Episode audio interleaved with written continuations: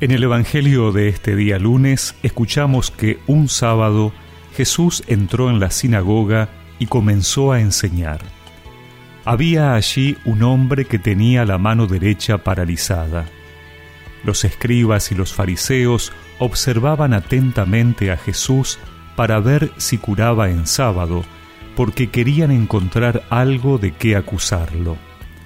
Pero Jesús, conociendo sus intenciones, dijo al hombre que tenía la mano paralizada, Levántate y quédate de pie delante de todos.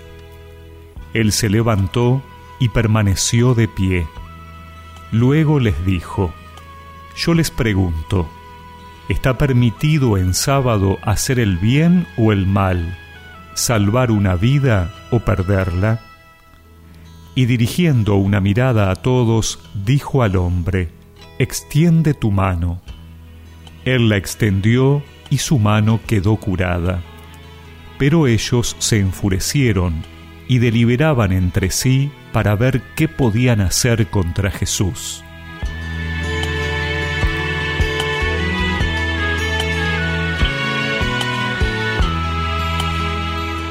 La sinagoga, el lugar donde los judíos concurrían a escuchar las enseñanzas de la ley, era el sitio de la ortodoxia y la solemnidad, donde Jesús encontraba muchas veces la mayor oposición y conflictividad.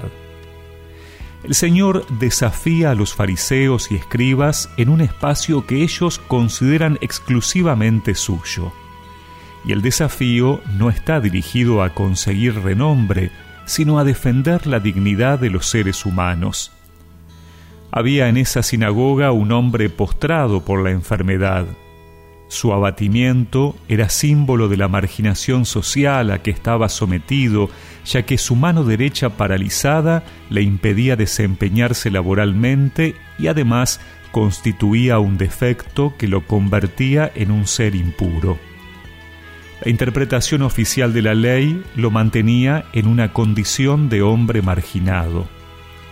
Jesús se opone a esto y en nombre de la dignidad humana y de la misericordia divina, restablece la dignidad de esta persona. Primero le pide que se levante, que no se siga considerando a sí mismo como un ser de poco valor, que dé el paso para encontrarse con aquel que tiene poder para sanarlo.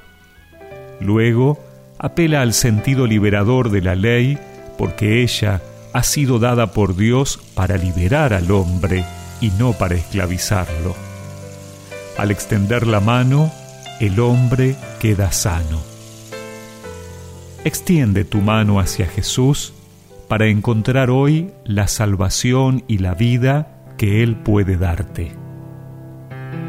Ven y acércate, pon tu mano en mi hombro arrodíllate, inclina tu cabeza en mis pies. Soy Jesús en tu hermano, ayúdame.